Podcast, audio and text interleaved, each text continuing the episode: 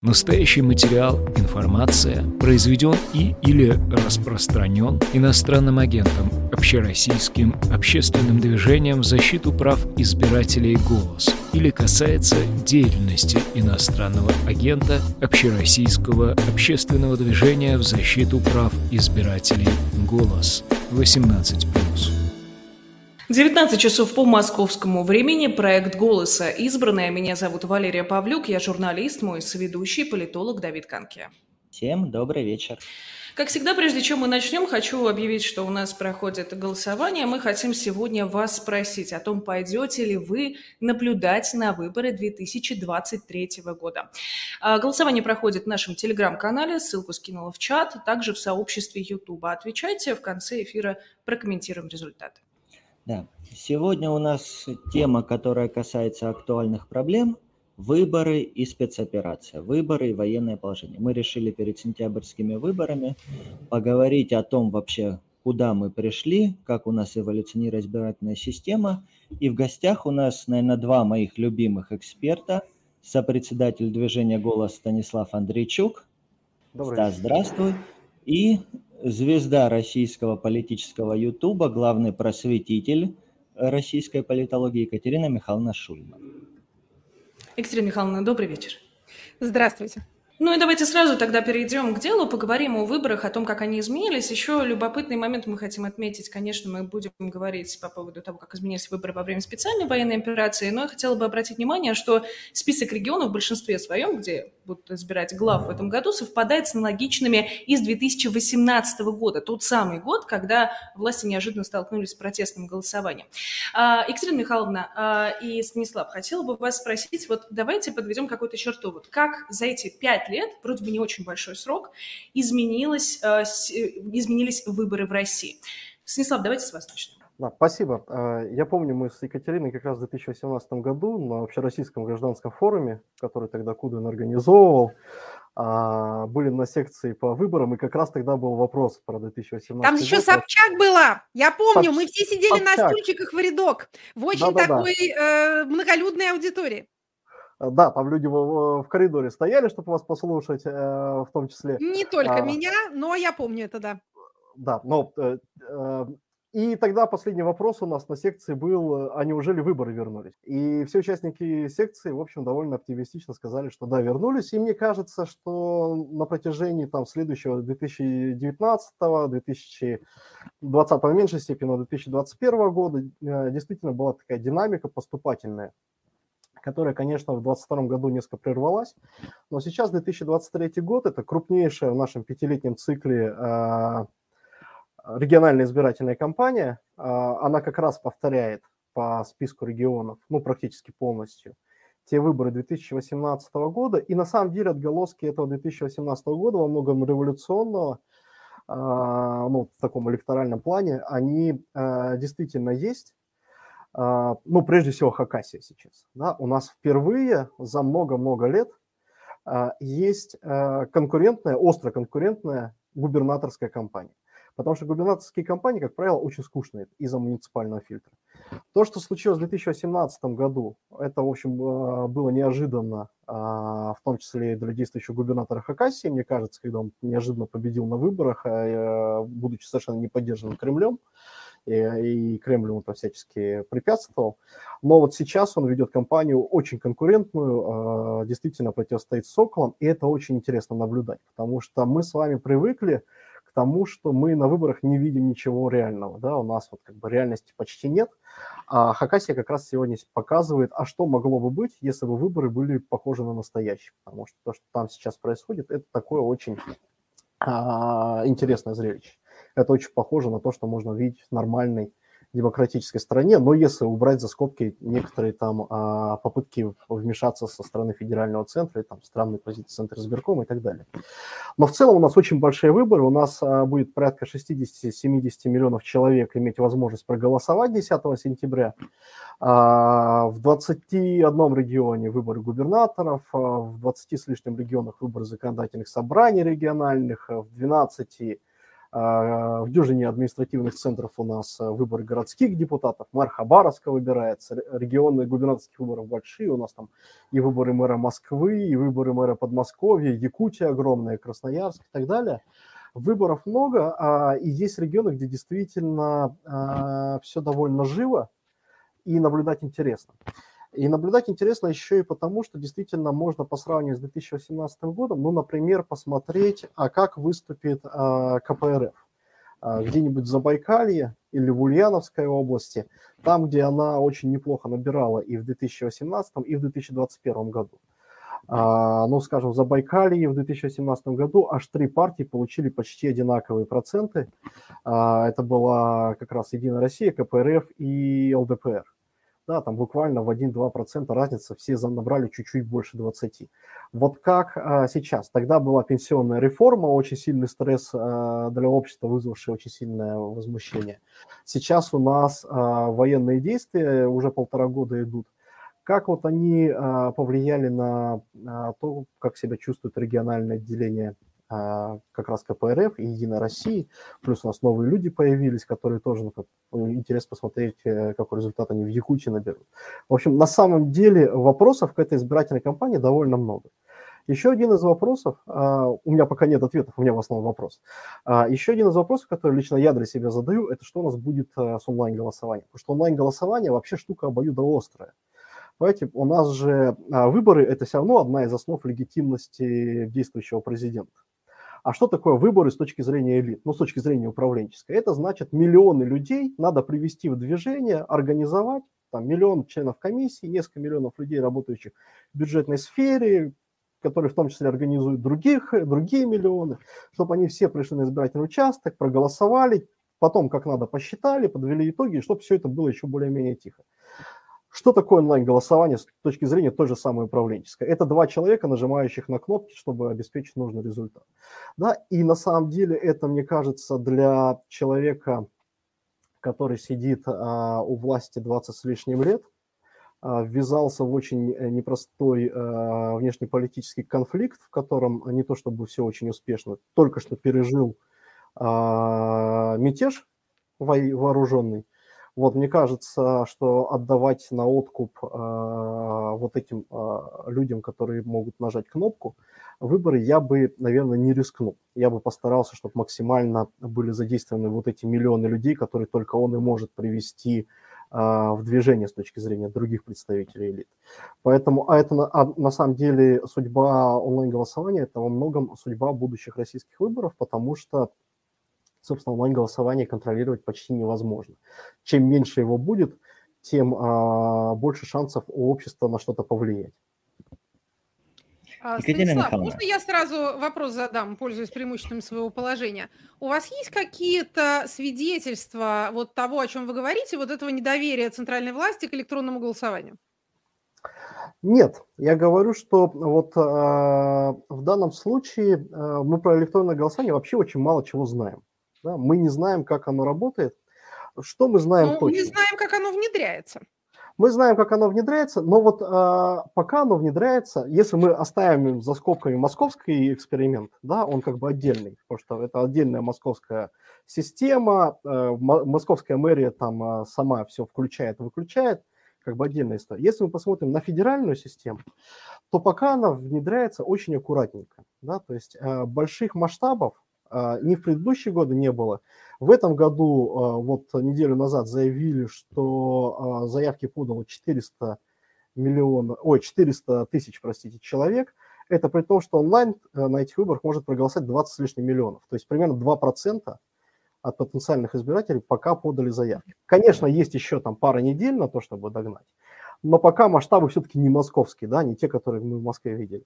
Поэтому вот пока они тоже э, внедряют ее аккуратно, и мне кажется, смотрят. И мне кажется, что вот э, масштаб онлайн-голосования и в сентябре, и в марте 2024 года будет одним из показателей того, насколько у них все хорошо или на, наоборот все плохо да, потому То что... Вы, вот... вы посчитали, если я вас правильно понимаю, что э, чем меньше используется инструмент электронного голосования, тем увереннее чувствует себя система и наоборот. Так? Я думаю, да. Я думаю, по крайней мере, потому, э, где они это внедряют, мы видим, что это в основном для подкрутки результата, да, не для его определения, потому что внедряется в основном а, в протестных регионах, крупных городах, ну, то есть что у нас там, Москва, Иркутская область. Э, а, то есть далее. где, по вашей логике, где и так все хорошо, там не нужны онлайн-инструменты, у ну, нас и так э, А зачем в Чечне? Система. А зачем они в Чечне? Да, ну, как бы вы больше того, что Чечня и так рисует, не нарисуете. А вот для того, чтобы Иркутск не особо выбивался, э, можно вот эти там несколько процентов-то было бы и подкрутить, наверное да, а, но вот сделать всю ставку на онлайн а, голосование я бы, конечно, на их месте не стал. Ну, слишком это действительно ставить тебя в зависимости от людей, которые а, лицензировали программное обеспечение Ростелекома, ну, а лицензирует это, это вы так рассуждаете. Персоналистская автократия может рассуждать иначе. Ключи у ФСБ, ФСБ мы верим. А эти ваши миллионы, а, в том числе миллионы членов УИКов, неизвестно, что у них на уме. Это вот наш, так сказать, лукавый народ, который говорит одно, а делать будет другое. У меня довольно много свидетельств. Я, конечно, понимаю, что аргумент там мне пишут граждане э, выглядит не особенно убедительно. Это все время говорят депутаты. Ко мне поступают сотни писем. Тем не менее, довольно много свидетельств принуждения к регистрации в ДЭК по рабочему месту. То есть людям на работе приходит указание начальнику о том, что а, просим вас всех зарегистрироваться. Типа делать ничего не надо, но зарегистрируйтесь и пришлите подтверждение. Люди спрашивают, что с таким делать. Я обычно отвечаю, что игнорируйте и заматывайте, пока поздно не будет. А если будут приставать, то говорите, что вы не можете попасть пальцем в кнопку, привыкли голосовать бюллетенем, и вот обязательно проголосуйте. То есть чтобы к вам не лезли. Я вижу в этом, конечно, стремление иметь электронный аккаунт, электронную регистрацию человека, которой можно будет иметь доступ и проголосовать за него. Трудно представить, какие другие соображения могут быть у людей.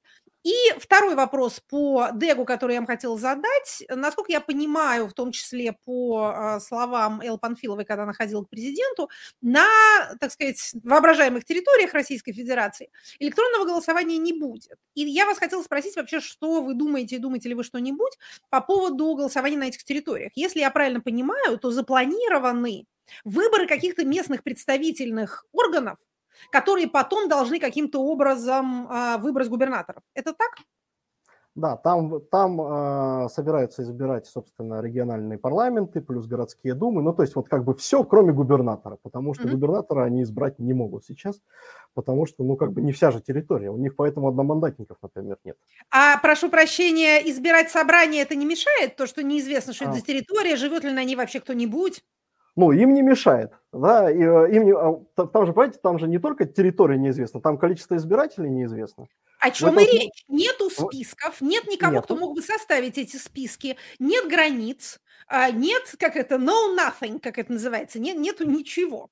Поэтому говорить, что это мешает избирать губернатора, но при этом почему-то не мешает э, избирать э, местное законодательное собрание, я бы не стала. Это, видимо, действительно мало чему мешает, это мешает только одному. И это наш с вами большой вопрос, который, собственно, а, перед нами встанет, когда мы уйдем от частности к большой картине. Это вопрос легитимности всего этого дела. Причем легитимности не только той, в которой мы сомневались в прежние законодательные циклы. Э, компания неконкурентная, доступ не равен, СМИ цензурируются, считают черти как. Это все старое положение вещей, мы с ним имеем дело, там, как говорят некоторые злопамятные историки, с 1996 года. Но сейчас у нас новая ситуация, если есть какое-то изменение в 2022 году по сравнению с предыдущими циклами, то он даже не в том, что там идет война, да, окей, как это, на, на улице идет дождь, а в зале идет концерт. Это само по себе не новое электоральное, так сказать, э, состояние. Но новое электоральное состояние заключается в том, что у нас голосуют воображаемые избиратели, у нас голосуют непризнанные никем территории. Можно на это сказать, что мы находимся в этой ситуации нелегитимной границы и нелегитимного состава с 2014 года, но, как не обидно это прозвучит, тут размер имеет значение.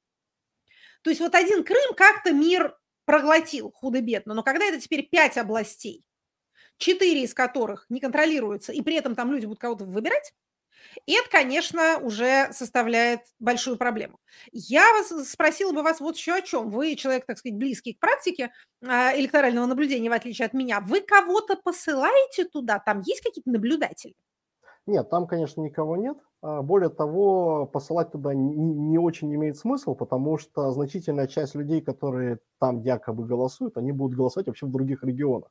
Потому да, про это я тоже слышала от Панфиловой, что вот, мол, перемещенные лица, они должны где-то голосовать в Ростове-на-Дону.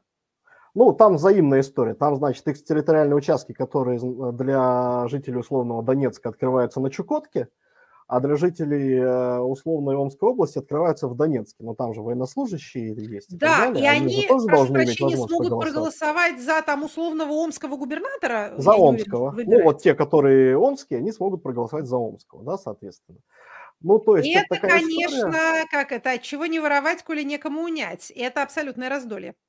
Ну, конечно, потому что там еще же при формировании избирательных комиссий э, нет представителей политических партий. Вот именно на этих экстерриториальных участках. Они формируются без политических партий. Ну что вы, а кто же там сидит-то?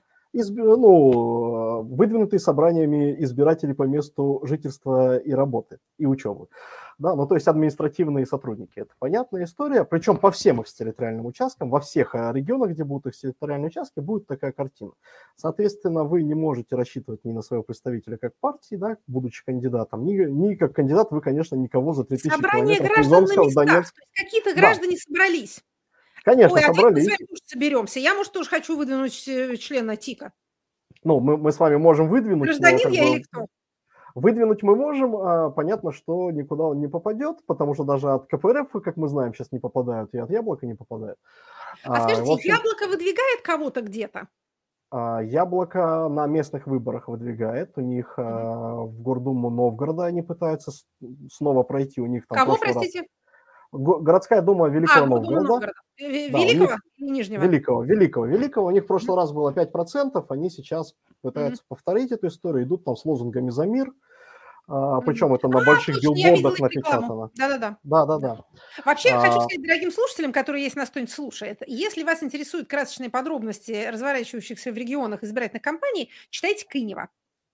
Вот Александр Владимирович, это его прямо любимая тема, он про это все время пишет, и он репостит а, всякие региональные сообщения. Если, опять же, вам это интересно, а на самом деле довольно интересно, то а, посмотрите. Тут тоже есть у меня, так сказать, как, как вопросы, так и наблюдения за этим богатейшим материалом. Но сейчас прошу прощения, я вас прервала. В Екатеринбурге они, по-моему, тоже кого-то выдвигают. Но, в общем, яблоко, конечно, не очень активно, но потому что а, рабочих региональных отделений у них не очень много осталось живых.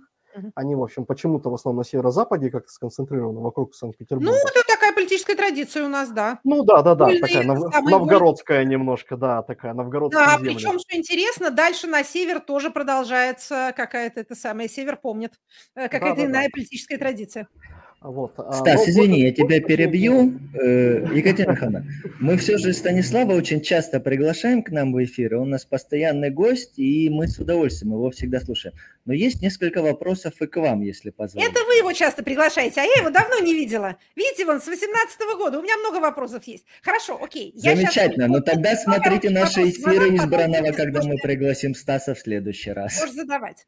Да, пригласить Стаса в такой эфир, чтобы кроме меня больше никого не было. Я предлагаю такой, такой необычный формат.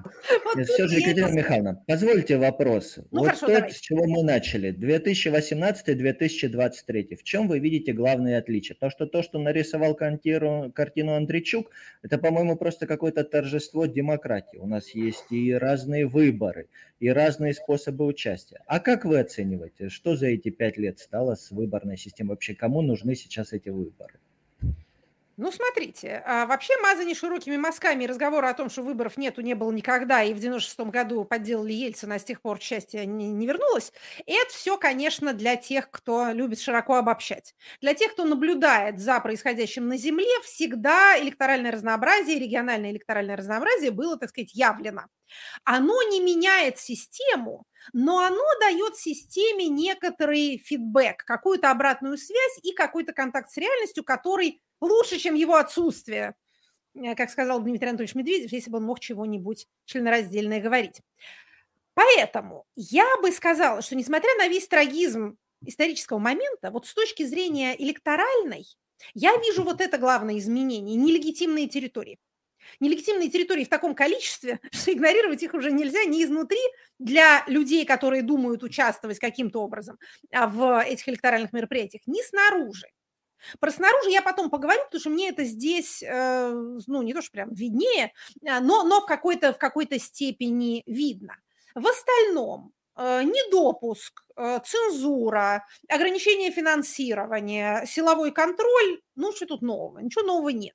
При этих условиях сохраняющаяся вариативность. Это трудно назвать, это нельзя назвать политической конкуренцией, это трудно назвать даже э, какой-то политическим там, плюрализмом, вспомним этот старый термин. Но какая-то вариативность, регион на регион не похож, это как было, так в общем и осталось. Мы с вами помним, что существует три формы участия в наших электоральных мероприятиях.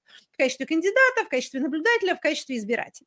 В качестве наблюдателя всегда надо участвовать, опять же, не ехать на линию боя соприкосновения, это не надо. А на, так сказать, законных территориях участвовать необходимо. Говорить, что наблюдатели легитимизируют выборы своим присутствием, это все равно, что говорить, что свидетель легитимизирует преступление своим присутствием. Он его не легитимизирует, он свидетельствует о нем. В такие переломные исторические моменты свидетельство ценно оно не изменит ход событий, но оно, поверьте, как поверьте историку, как говорил герой Покровских ворот. Я, правда, не историк, но поверьте политологу. Это пригодится. Те мужественные люди, которые продолжают работу наблюдателей, герои нашего времени. Тут все как было, так и осталось. Что касается участия в качестве кандидата Этих людей мы наименее, так сказать, наименее уважаем и, честно говоря, наименее ими интересуемся. Привязываться к кому-то душой, болеть за него – это в 23 году как-то уже э, несколько смешновато. Но пока в бюллетене есть больше одной фамилии, больше одного пункта, эта самая вариативность сохраняется. Еще раз повторю, она не остановит войну, и она не сделает там систему менее репрессивной, даже как и более. Но она лучше, чем ее отсутствие, тем не менее. А вот Станислав сказал, что э, выборы важны для системы. Выборы для системы чрезвычайно важны, приходится довольно часто получать вопросы, а почему они их не отменят, а почему там просто не, там, не знаю, не короновать президента-монархом и прочие вопросы людей, которые никогда не участвовали ни в какой, не то что политической, а хотя бы аппаратной жизни. Им кажется, что существует какая-то политическая воля, которая проявляется, как в сказке «Царевна лягушка». Махнул рукавом, вот озеро, махнул другим рукавом, там лебедушки поплыли. Это не так выглядит. Для системы нашего типа выборы продолжают оставаться ключевым, как здесь уже было верно сказано, переподтверждением легитимности. Давайте еще раз скажем многократно сказанное, как это, нужное повтори и еще раз повтори. Это наше преподавательское дело. Выборы, или точнее говоря, электоральные мероприятия в автократиях – это упражнение двойного назначения. Это упражнение для аппарата, для бюрократии. Вот опять же Станислав об этом говорил. Миллионы людей – должны в разной форме продемонстрировать свою активную лояльность. Это члены избирательных комиссий разных уровней, это те, кто будут агитаторами, это, ну, собственно, те, кто будут кандидатами, они должны продемонстрировать достаточную лояльность, иначе они не станут кандидатами или вылетят из них довольно быстро. Вот все эти участники и машина, политическая машина в целом должна показать, что она умеет, то, что называется deliver, она умеет давать результат. Существуют соревнования губернаторов между собой, существуют соревнования губернаторов с самими собой вчерашними. Мы дадим стране угля больше, чем мы давали в прошлый раз. Но вот этот мешок с голосами они должны сдать на сдаточный пункт мешков с голосами. Это важно, в особенности это важно в такие исторические периоды, когда система скрипит и гнется, как мачта у Лермонтова, когда она находится под напряжением, когда ее лояльность сомнительна. Лояльность ее сомнительна по какой причине? А, точнее говоря, на основании чего мы считаем, что она сомнительна. Мы видели во время мобилизации признаки саботажа, а теперь мы точно знаем, что сама система видела их тоже, потому что за это введено наказание, новая статья в э, Кодексе об административных правонарушениях. То есть было уклонение, видимо, в основном гражданской вертикали от участия, активного участия в мобилизации. И второе, э, случился мятеж, упомянутый Станиславом, на который система отреагировала свойственной ей манере никак. Давайте мы подождем, кто там из вас кого значит, заломит. Вот того мы активно и поддержим. После такого, опять же, отменять выборы себе дороже и очень опасно. Нужно прогнать еще раз всех этих административных хомячков через соответствующие обручи. Они должны пропрыгать, они должны показать вот это свое упражнение. Это задача номер раз. Задача номер два – это демонстрация лояльности граждан. Граждане демонстрируют, в отличие от аппарата, от бюрократии, пассивную лояльность. То есть то, тут она тоже делится на две группы. Административно зависимый электорат должен прийти и проголосовать. Все остальные должны не возражать против этого. То есть не должно случиться, как в Беларуси в 2020 году, когда общество не принимает того результата, который им предъявлен. Им предъявлен, а они его не глотают, обратно выплевывают. Вот происходят неприятности очень большие, и система еле-еле жива осталась, да и то исключительно внешней военной и административной и финансовой поддержки. А, мы такого не хотим, в смысле мы, может, такого и хотим с вами, но система такого для себя не хочет. Возвращаясь к нашим трем типам участников, перейдем к третьему типу, наиболее массовому, к избирателю. Роковой вопрос, стоит ли в такое время вообще ходить голосовать? Является, в общем, вариацией на тему этого вопроса, который задавался все предыдущие циклы. Мы тогда говорили, что э, влияние, так сказать, отдельного голоса, мягко говоря, невелико, но весь замысел административной машины состоит в сушке явки. Сушка явки – это то, чем они занимаются. Если вы думаете, что они нагоняют явку, вы ошибаетесь. И вы ошибаетесь э, потому, что не, не смотрите ни на какие данные вообще нужен вот этот самый административно зависимый электорат. Мы видим, что где можно, его пытаются заменять вообще электронными копиями. Пытаются делать так, чтобы люди по рабочему месту голосовали а, максимально под надзором. Вообще вот эта замена мобилизации по территориальному признаку на мобилизацию по месту работы – это новация, и она появилась после 2016 года. Мне кажется, что это какие-то кириенковские дела. Вот работодатель должен привести сотрудников. Сотрудники должны прилично, правильно голосовать. Собственно, вот эти принуждения к регистрации в ДЭГе, о которых я говорила, направлены ровно на это. Что в этой ситуации можно посоветовать избирателю, который находится в своем уме и которого либо принуждают к лоялизму, либо принуждают к неучастию? Потому что демотивация нелояльного электората – это, собственно, сердце вот этой вот сушки явки. В чем сушка? Что сушат? Что высушивают? Высушивают тех людей, которые могут прийти и проголосовать не так. Им внушается отвращение. Их от выборов должно тошнить.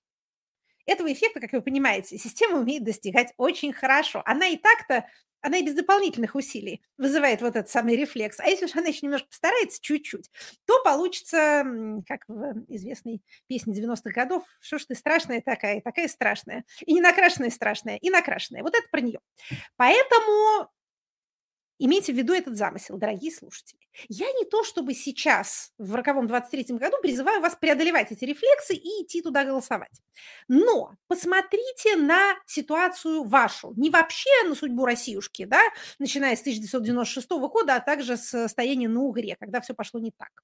Опять же, с моей точки зрения, все пошло не так, когда разгромили Новгородскую республику. Вот это у всех свои точки, точки поворота. У меня вот такая. Но давайте сейчас временно забудем об этом. И вы посмотрите, и я посмотрю, на э, ситуацию в вашем регионе, на тот конкретный бюллетень, который могут выдать вам. Не вырабатывайте принципов зонтичного типа. Выработайте тактику на сейчас. Посмотрите, как у вас там дела. Если чего-нибудь за кого-нибудь бы можно проголосовать. Вот, например, может, вы в том счастливом регионе, где яблоко выдвигается, тогда смело идите, голосуйте за яблоко, не прогадаете, опять же, хуже не будет. В чем убыток-то ваш? Если вы не придете, за вас проголосуют. Если придете, за вас проголосовать будет сложнее. Несмотря на расхожие представления о том, что, опять же, фальсификации происходят мановением лапки, это не так. Опять же, я надеюсь, коллеги из «Голоса», которые больше знают гораздо о механике фальсификации, чем я, э, поддержат это э, мнение. Это не так легко, как кажется. Это довольно кропотливая мерзкая и плохо оплачиваемая работа. Она, э, как обычно бывает в нашей системе, тем лучше оплачивается. Чем выше вы находитесь в иерархии избирательных комиссий и чем меньше вы непосредственно вовлечены в эту дрянь. Те, кто руки, так сказать, обогряют в крови избирателей, получают за это очень мало. А вот там представитель ТИКа получит премию. Ну, председатель УИКа тоже премию получит, да, вы, я думаю, знаете об этом. Но вот эти несчастные тетеньки, небольшую, которые в трусах прячут бюллетени, получают за это обещание, что их не уволят. Вот это вот, собственно говоря, обить мы тебя будем меньше, чем мы тебя били до этого. Вот, собственно, и все. Отдельно, кстати, конечно говоря, об УИКах не могу не с горечью не упомянуть, э, как это, то сословие, к которому принадлежу сама. К сожалению, э, так сказать, мясо, пехота Фальсификации – это учителя. Дорогие коллеги, постыдились бы. вы потом этим ртом с детьми разговариваете. Скажитесь больными. Вот если хоть кто-нибудь сейчас меня услышит и, и внезапно заболеет, я не то, что насылаю кому-то лучи чего-нибудь, э, тем более, что выборы еще не сегодня. Но вот пусть ближе к выборам вы почувствуете неодолимые недомогания. Пусть другие это делают. Пусть на вашем месте э, душу свою погубит другой человек, но не вы. У вас такая профессия – родину защищать. Вы идете к детям, вы руками трогаете будущее Россиюшки. И что, вот, вот почему вы именно должны делать вот эту омерзительную работу? Э, пусть ее делают работники ЖКХ. Как это? Мне их не жалко, потому что у меня никто не работает в ЖКХ. Скажу я эгоистично. А в, так сказать, в профессорско-преподавательском составе и учительском много кто. Поэтому вот вы на своем индивидуальном уровне Откажитесь, отрекитесь от сатаны и всех дел его. Ничего с вами не будет. Никто не будет пожилую женщину, какова средняя, так сказать, работница УИКа, немедленно репрессировать вот всей толпой за то, что она не, не смогла прийти э, и работать на выборы. Вы скажете себе, что без меня придет кто-нибудь другой. Еще раз скажу вам, пусть в ад попадет кто-нибудь другой, а не вы. Это был мой такой, так сказать, внезапный призыв. Возвращаясь к избирателям, завершение нашего печального обзора еще раз повторю, смотрите на свою конкретную ситуацию, посмотрите, какой там вам бюллетенчик полагается. Если есть кого поддержать против начальника, оно не лишнее. Еще раз повторю, хуже не будет. Не будет хуже.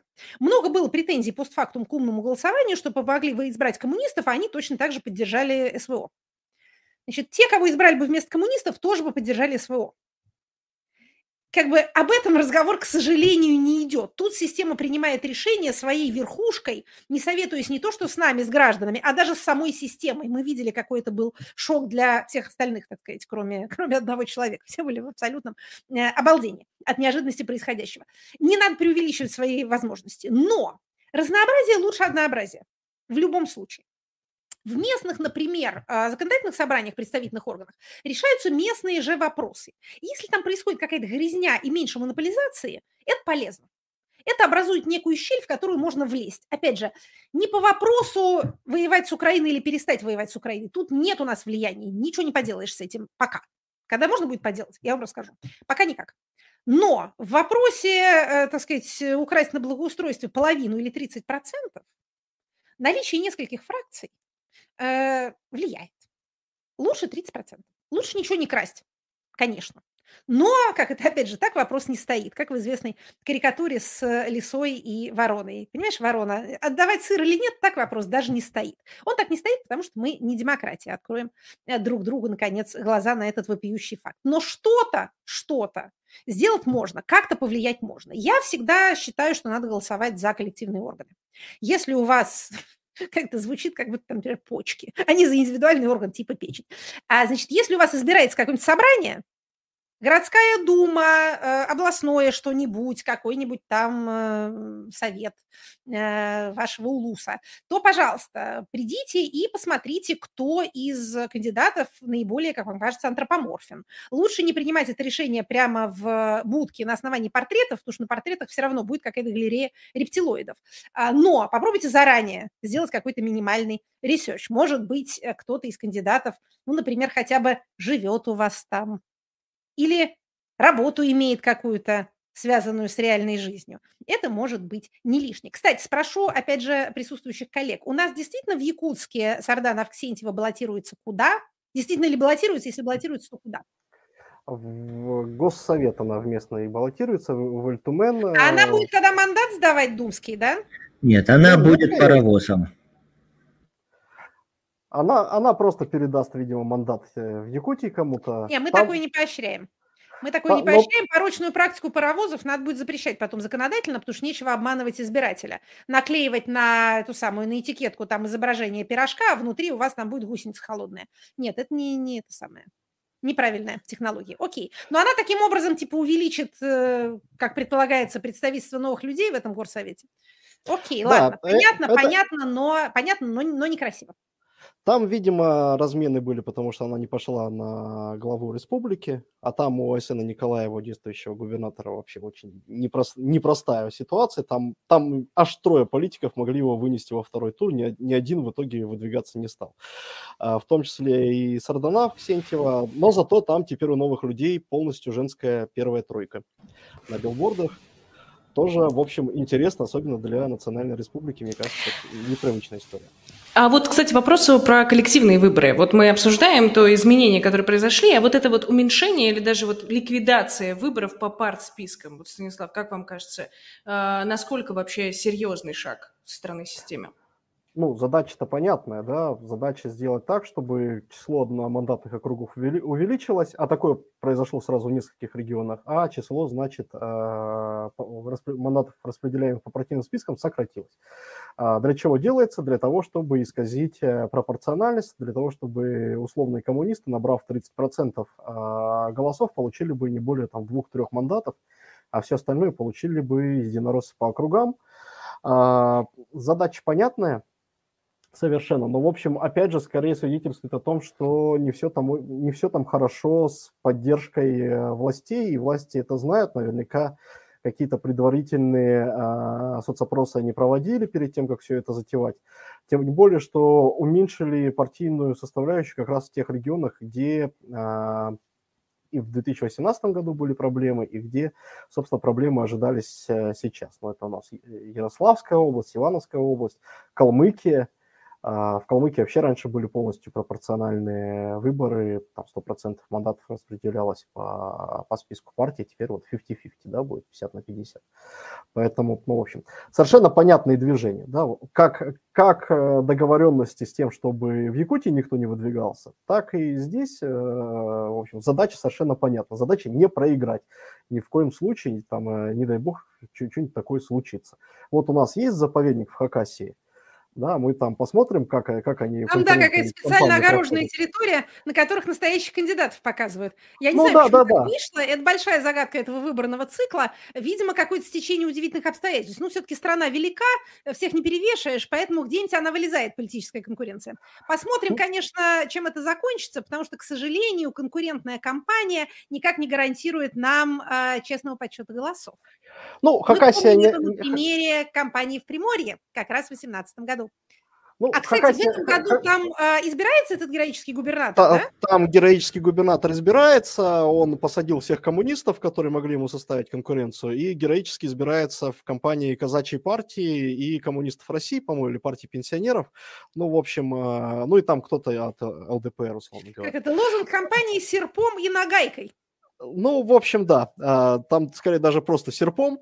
А, что же касается Хакаси, я... Ну, Хакаси интересно еще тем, что там, в общем, а, фальсификации не были характерны.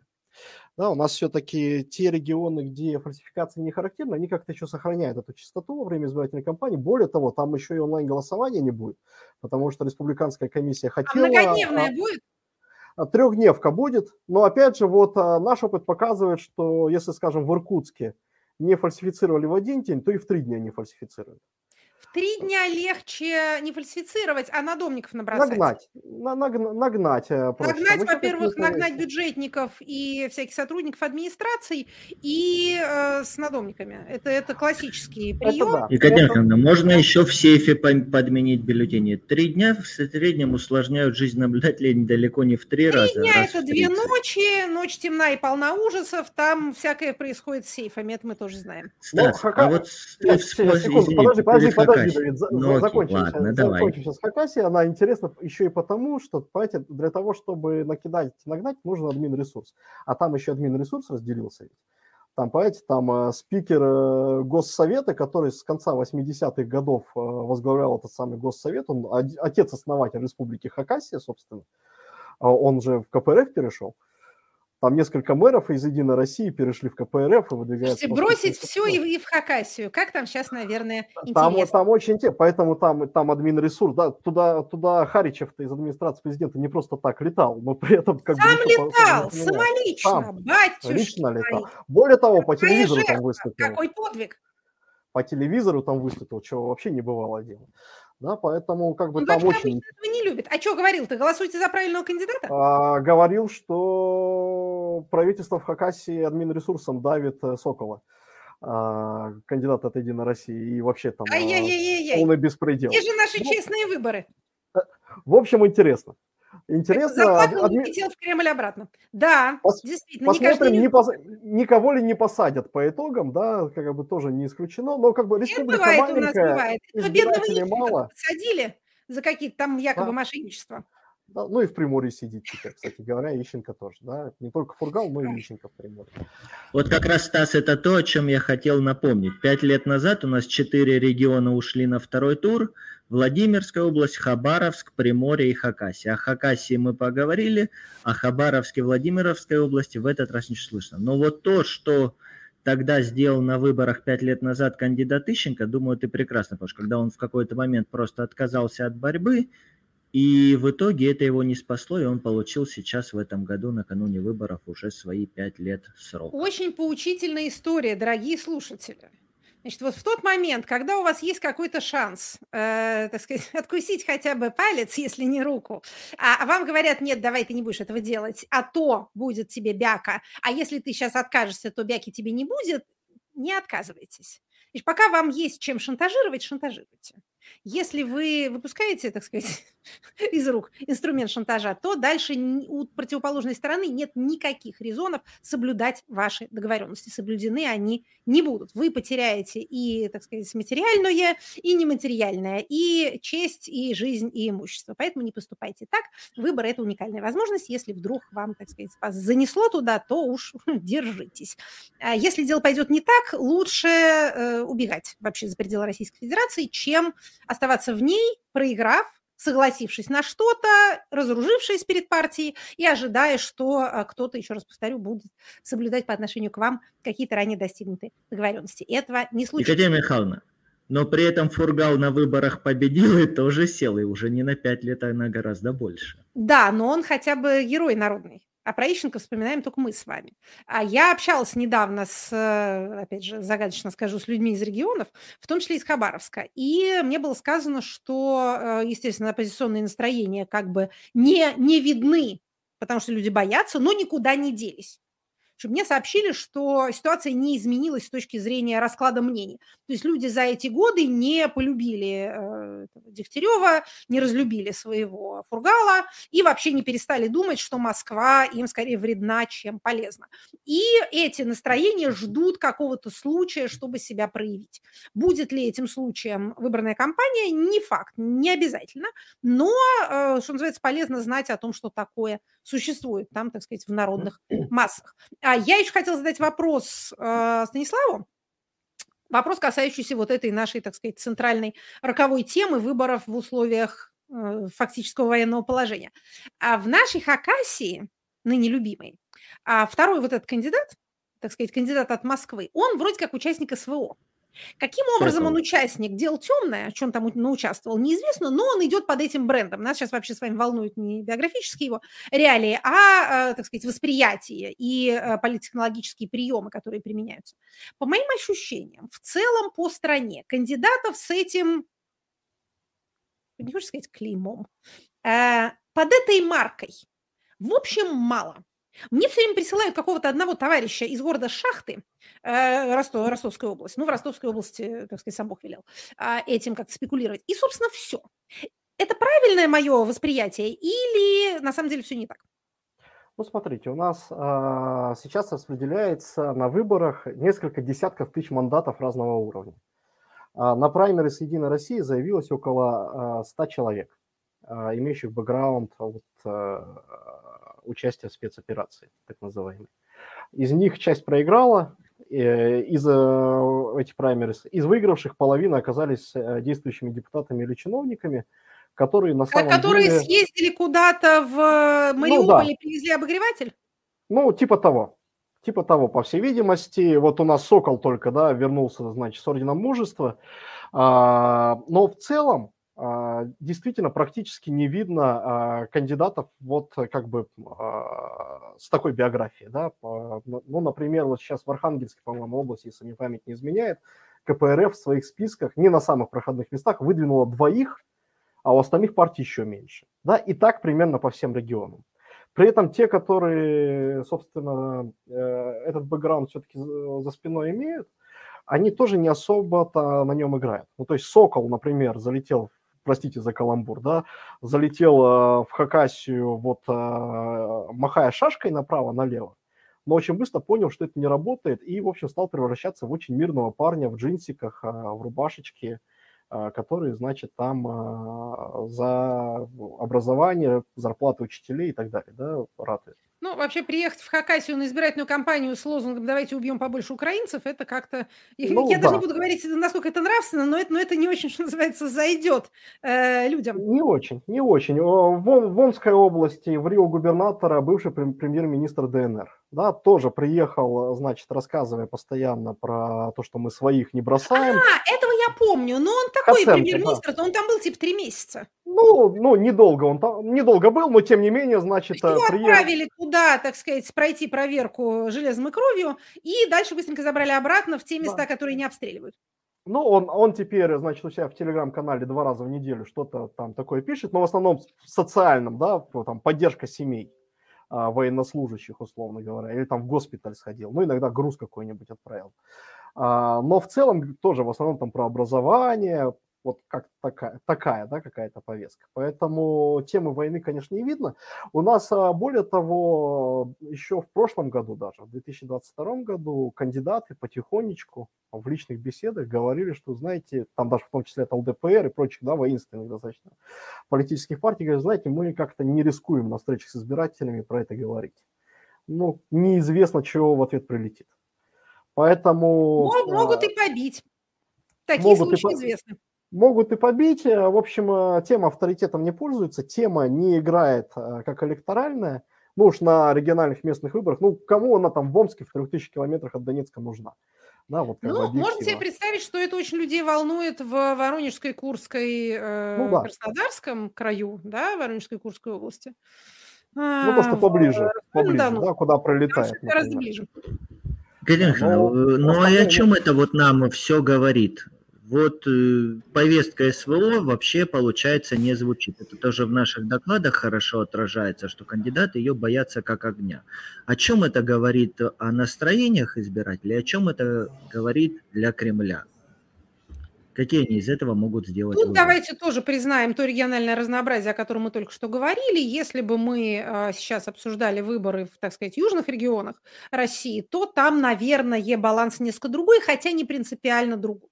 Вообще, э, вне зависимости даже от того, идет война или не идет, степень политизации избирателя преувеличена.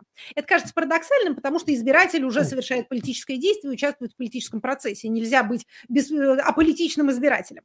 Тем не менее, а, в принципе, и чем ниже уровень выборов, чем ближе выбор к земле, тем это выраженней. Людей волнует, конечно, местная повестка, социальная, э, благоустройство, образование, здравоохранение. Это такие навязшие в зубах трюизмы, но, поверьте, трюизмы становятся трюизмами не без причины а потому что они соответствуют действительности. У нас а, вот эта социалочка, да, социальная повестка, как это называется на нынешнем языке, стала передавливать вообще в принципе все остальное уже после, э, ну, собственно говоря, после 16 года, начиная с 17 когда даже протесты, региональные протесты были сконцентрированы вокруг каких-то благоустроительных вопросов. Э, в Москве против реновации, на севере против э, свалки, там в Ярославле тоже против свалки, в Башкирии против э, раскопок, против добычи там полезных ископаемых там, где не надо. В общем, политические процессы по причинам, которые мы на бытовом языке называем неполитическими. Для меня, как политолога, это все политическое, потому что это все вопросы о власти. Но я надеюсь, вы понимаете различия. Действительно, э, может ли показаться это там инфантильным или циничным, но российский гражданин очень стремится диссоциироваться с происходящим. Происходящее, а, ему не нравится, б, он не имеет на него влияния. Это очень дискомфортная ситуация, когда ты вынужден наблюдать за чем-то, с чем ты не можешь ничего сделать, но при этом тебе это не нравится. Что ты будешь делать? Ты будешь во имя своей собственной психической сохранности как-то отстраняться от этого. Вот это отстранение мы, собственно говоря, и наблюдаем. Но я вам должна сказать, что когда проходили первые выборы после э, аннексии Крыма, я смотрела очень внимательно Пойдут ли все эти выборы, вот именно местные, а, соответственно, осенью 2014 года, под лозунгом «Крым наш», какой восторг, давайте все в честь этого обнимемся и проголосуем за меня. Оказалось ничего подобного. Более того, а всякие радикальные, а, ну, скажем, сталинисты более радикальные, чем КПРФ, например, коммунисты России, не получили ничего особенного. Партия Родина, которая наиболее, так сказать, милитаристски патриотическая была тогда, не получила ничего особенного. Прироста у них не произошло. То есть даже тогда, когда аннексия была мирной и казалась людям бесплатной, и это было такое чистое радостное событие, все этого хотели, значит, сами крымчане этого хотели, такой был дискурс. Вот такой всероссийский праздник. Даже тогда это все равно не стало какой-то ключевой темой для избирательных кампаний и, соответственно, не стало ключевым фактором, определяющим поведение избирателя. Это на самом деле заслуживает больше внимания, чем оно получает, потому что легко широкой кистью малярной махать легко. Анализировать происходящее гораздо сложнее. А Екатерина Михайловна, давайте тогда перейдем. Мы планировали перейти дальше немного хотя бы поговорить о президентских выборах. Насколько все вот эти тренды мы в президентских выборах увидим? Что вот будет разговор о помощи, о дорогах, о новых территориях, посмотрите, какие квартиры, отстроили здания. Вот насколько вот этот разговор будет, а не разговор о фронте? По логике системы так должно быть. По логике системы уже сейчас наступил предвыборный период, когда граждан положено задабривать, закармливать, успокаивать. Опять же, тех, кто не нужен, им внушать э, тихое отчаяние и тошноту. А тем, кто нужен, раздавать э, прянички расписные. Но у нас сейчас есть, так сказать, один фактор в президентской кампании непредсказуемый, и это кандидат. Кандидат у нас со странностями. В лучшие времена был со странностями, но с возрастом, как это часто бывает, странности аккумулируются. Он увлечен этой темой, и ему кажется, что все остальные увлечены этим тоже. Он может начать разговаривать о э, геополитике, то, тем, о том, что они там называют геополитикой у себя в Совбезе, за гаражами, и о борьбе с трансгендерами, думая, что это находит большой отклик в сердцах избирателей. И вокруг нет никого, кто сказал бы ему чтобы он унялся, потому что это электорально вредно. С другой стороны, по природе своей кандидат наш, он же инкумбент, он такой же выживальщик, как и большинство советских людей. Поэтому он чует опасность. И для него выживание важнее, чем любые так называемые принципы, которые вообще в личностях этого типа не укореняются. Нет у них убеждений, потому что нет того места внутри, в которых эти убеждения должны, собственно, произрастать. Поэтому есть, так сказать, достаточная доля опасливости и, э, так сказать, здоровых страхов, которые являются нашей заменой контакту с реальностью. Вот этим местом, которое боится, мы и контактируем. Поэтому я думаю, что природа вещей, что называется, победит. Природа вещей может при этом не победить такие неприятные вещи, как мобилизация, которая переломит вообще все.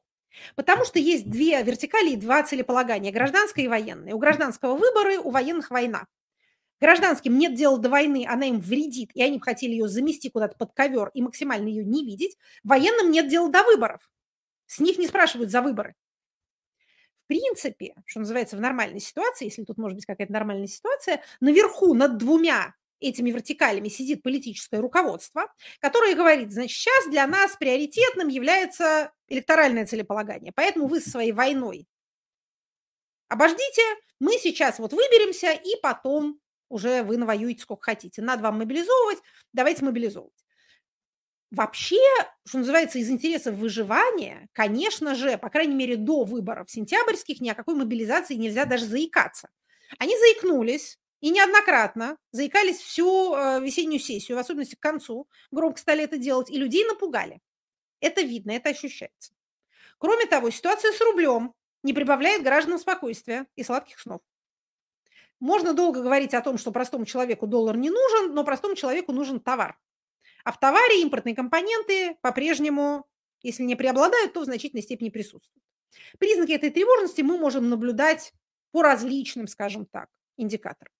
Поэтому, по идее, по идее, вот что называется, если так, как надо системе для того, чтобы пережить этот электоральный экзамен что называется, достойно, то, конечно, надо задвигать любую военную тематику максимально далеко. В самых общих чертах говорить о том, что а, наша экономика э, становится более диверсифицированной открытой миру, а не только привязанной к Западу. Наш народ сплотился как никогда раньше, и вообще мы крепчаем с необычайной силой. Крепость наша все уже доходит до 40 градусов проговорить это очень-очень быстро и дальше перейти к э, социалке. Какие-нибудь выплаты кому-нибудь выплатить, что-нибудь проиндексировать, какой-нибудь МРОД. В общем, что-нибудь такое хорошее людям пообещать и по возможности по чуть-чуть раздать. Это вот что называется разумная логика. Та, которой придерживались все предыдущие электоральные циклы. Может быть, будут придерживаться и сейчас, но ситуация достаточно чрезвычайна для того, чтобы эта логика, скажем так, обычная, вульгарная э, таксономическом смысле этого термина, да, как вот вульгарис бывают всякие эти виды, да, не в смысле, что они пошлые, а в смысле обыкновенные. Вот это обыкновенный порядок вещей. Но мы находимся в необыкновенной ситуации, поэтому он может быть сломан. Я все же полагаю, что силы инерции и, э, так сказать, желание еще пожить достаточно сильны, силы достаточно сильны, хорошо, достаточно влиятельны для того, чтобы вот по этому пути пошла и президентская избирательная кампания. Но не исключены вариации. Станислав, мы сегодня весь день сравниваем 2018 годом с пятилетней давностью. Такого же тогда были еще и президентские выборы. Э, на них Шпилькин оценил масштабы фальсификации в порядка 10 миллионов голосов. Вот скажи, спустя пять лет, как у нас обстоят дела с фальсификациями, какие у тебя ожидания от предстоящих выборов 2018 года? Никто я никогда думаю, не вернется. Я думаю, что они примерно так же и обстоят на самом деле, но как бы это на данный момент, да увеличить-то фальсификации можно, опять же, мое голосование есть. Опять же, вот эти э, неопределенные территории, а, у которых нет границ и непонятное количество избирателей, там надо понимать, что по данным накануне 2014 года вот в этих в этих регионах плюс Крым плюс Севастополь в сумме жило 10 миллионов человек а у нас а, в России 110 миллионов э, избирателей, да, сейчас. Ну, то есть это как бы очень большая часть. Понятно, что не все а, стали российскими избирателями, но несколько миллионов человек точно, да, совершенно правильно. Поэтому на этих территориях фальсифицировать достаточно легко. В онлайне фальсифицировать легко, трехдневка тоже помогает. Поэтому на президентских выборах, ну, посмотрим, что будет. Опять же, очень многое зависит от того, насколько хорошо они себя действительно чувствуют. У меня есть подозрение, что чувствуют они себя не очень хорошо. А, тут я согласен, что, конечно, и мобилизацию будут тормозить до марта, потому что, например, а, менее даже очевидные темы, типа муниципальной реформы, которая очень не нравится муниципалам, а муниципалы – это, в общем, одна из основ а, нынешней власти в России. Вот муниципальные реформы весной заморозили – и тоже ее отложили. Я думаю, она только после президентских выборов у нас э, заново пойдет, да, то есть там законодательные акты разные заморозили и так далее. А, но, э, конечно, президентская кампания по повестке все равно будет отличаться от региональных, от того, что мы видим сейчас, потому что без внешней политики не обойдется. Внешнюю политику люди все равно оставляют всегда федералам, это они с губернатора про нее спрашивать не будут, потому что бессмысленно. А тут все равно что-то сказать придется. А скажите, пожалуйста, э, Станислав, э, такой вопрос у меня есть. Видите ли вы тенденцию, в рамках которой действующие депутаты, скажем, региональных ЗАГСов, не хотят переизбираться? Кое-где есть, но мы пока э, списки еще не до конца зарегистрированы, поэтому как бы чуть-чуть попозже. Я думаю, через недельку у нас будет доклад. Мы там чуть подробнее попробуем это все проанализировать. Но кое-где ну, кое-где, безусловно, есть, да, кое-где и мэры не хотят переизбираться, там, а, а кое-где, наоборот, хотят, конечно. Да, но, опять же, а, регион от региона отличается очень сильно. Да? Мы, мы видим и фронту муниципальную кое-где. Да, это там не только Хакасия, там Ярославль, и, Калм... и господи. Ярославль – вольный город ну, вообще вся область, да, там, и даже в том же самом Приморье, да, э, фрондирующие муниципалитеты есть там. Э, а в Петербурге что-то выбирается в этот раз? Э, только если по мелочи. Только если по мелочи, а так... А скажите, есть, да, выборы э, депутатов Госдумы? Что-то там мерли какие-то, А, я помню, Да, там мандатов. э, есть э, четыре, по-моему, округа. Ну, в общем, там все тихо. Ничего достаточно. интересного? Ну, я, я не вижу. Я не вижу интересного. Хорошо. То есть нехорошо, но понятно. Ну, как бы они, они почти никогда интересными не бывают, э, госдумовские, до выбора именно. Они, в общем, как правило, очень такие лайтовые для власти. Мы обещали Екатерину Михайловну не задерживать слишком долго, поэтому я бы хотела... А мы также не испытывать терпение дорогих слушателей нашими электоральными рассуждениями. Мало кто, кроме профессионалов, способен увлекаться этим дольше часа. Ну вот э, мы спрашивали, мы уже сегодня, Екатерина Михайловна, вы призывали и, получается, учителей, и говорили к избирателям, а вот мы спросили наблюдателей, а, аудиторию «Голоса», пойдет ли она наблюдать в этом году. И у нас любопытно получилось. э, В Телеграме у нас э, 54% только заявили, что пойдут, а вот в Ютубе 70% обещают, что пойдут. Вот, Екатерина Михайловна, почему сейчас нужно э, наблюдать за выборами? Потому что это свидетельствование, это наблюдение за, скажем так, э, интересным и неповторимым историческим периодом. Э, Как это? Чем интереснее для историка, тем для современника печальнее, да, эпоха. Это правда. Но если уж у вас есть какие-то навыки и опыт, или вы можете приобрести навыки э, наблюдения, а, как вы знаете, научиться этому делу можно, есть структуры и опытные товарищи, которые вас научат, то вы будете присутствовать, конечно, посетить сей мир в его минуты роковые. Это отвратительно и опасно, но не скучно совершенно точно. И кроме того, как мы уже говорили в начале, свидетельство о таком, поверьте, будет востребовано. Как в известном анекдоте, опер сказал про всех пиши. Пишите, пожалуйста, про всех. Свидетельствуйте и фиксируйте то, что происходит. Конечно, я знаю, я там наблюдала один раз, единственное, когда еще в СПЧ была, но мне понятно, что самое увлекательное и самое жуткое происходит, как обычно, в темноте, э, когда город засыпает, просыпаются фальсификации, то есть не столько нарушения происходит в процессе голосования, это обычно организовано достаточно прилично, но нарушение происходит, конечно же, в процессе подсчета. Если вы можете пробиться туда, делайте это и записывайте вообще все, что движется. Поверьте, Екатерина это... Михайловна, у вас Да. опыт московский, у нас в Краснодарском крае 24 на 7 приключения. В Поволжье Есть сколько места, приключений. есть места, в которых приключения тоже никогда не прекращаются. Но давайте еще раз повторим, по-моему, довольно очевидный тезис. Основные нарушения – это нарушения при подсчете, скорее, чем нарушения в ходе. Хотя нарушения в ходе тоже бывают. Если вы наблюдаете за ходом а, голосования, обращайте внимание на надомников. Если вы можете набиться вместе с урной, которая поедет по домам, пожалуйста, набейтесь вместе с урной. Надеюсь, вас не завезут в лес. Опять же, не езжайте на сомнительные территории, там вам делать нечего, там никто не живет. Не наблюдать там незачем, ничего там не происходит, можно только а, сложить буйную голову свою.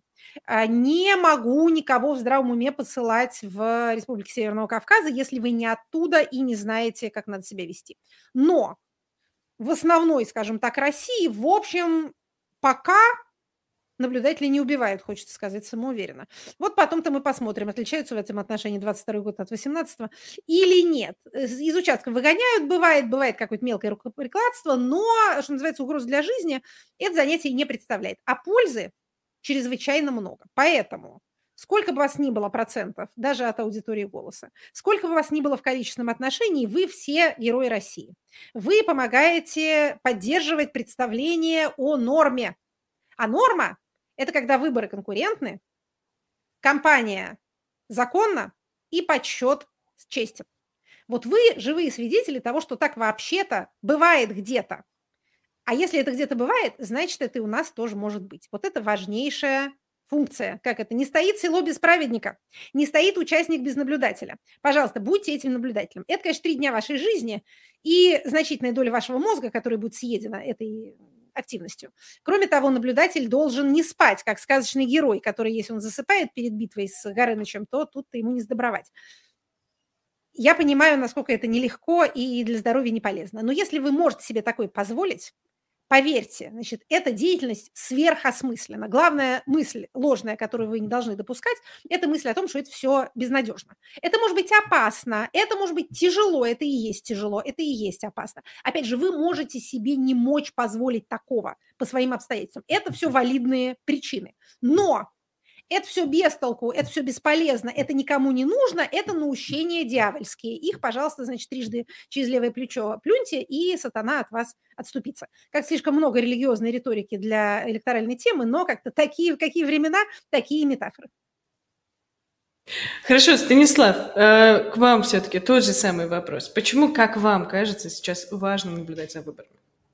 Не повторяя того, что Екатерина Михайловна уже блестяще э, объяснила, мне кажется, есть еще одна а, важная функция. Наблюдатели, они потому и наблюдатели, что прежде всего смотрят за тем, что происходит. Вот у нас сейчас а, нет а, ненормальных средств массовой информации, ну, потому что военная цензура, куча редакций переехала за границу, у них нет региональных сетей, в регионах работать людям очень тяжело, да, то есть информацию из регионов почти невозможно получить, очень-очень тяжело ее тут добывать всем практически. А с соцопросами, ну, как бы уже только ленивый не поговорил о том, какие там есть проблемы с соцопросами. На самом деле у нас выборы а, все-таки а, даже абсолютно управляемые, даже абсолютно там нечестные, позволяют посмотреть на то, что действительно а, происходит а, на земле, а, в то время как власть пытается нарисовать такую картинку а, абсолютной поддержки народа всех ее действий. Это, знаете, это как холст а, в коморке папы Карла, а, на котором нарисован очаг. Вот у нас есть такой длинный любопытный нос, чтобы ткнуть в него и посмотреть, а что же там на самом деле за этим холстом скрывается. Давайте мы от этой своей возможности не будем отказываться, заодно и другим расскажем, что же там действительно есть. Екатерина Михайловна, Станислав, спасибо вам огромное за то, что сегодня были с нами. Эфир получился бойкий, живой. Я думаю, какое-то количество наблюдателей мы на предстоящих сентябрьских выборах... Кто нас смотрел вообще, мы знаем?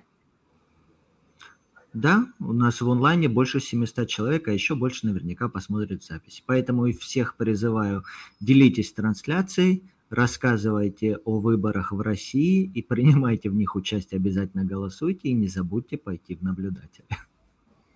Спасибо большое еще раз всем участникам. А, спасибо, Екатерина Михайловна, что согласились. Станислав, спасибо большое, что сегодня пришли.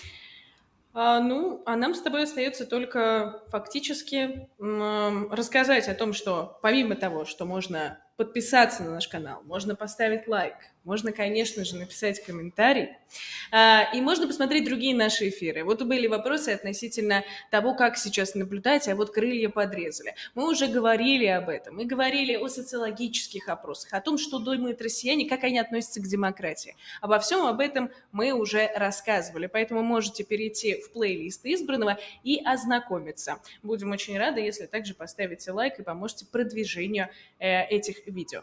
Ну а на этом э, я с вами прощаюсь и всем до следующей недели. Всем честных выборов.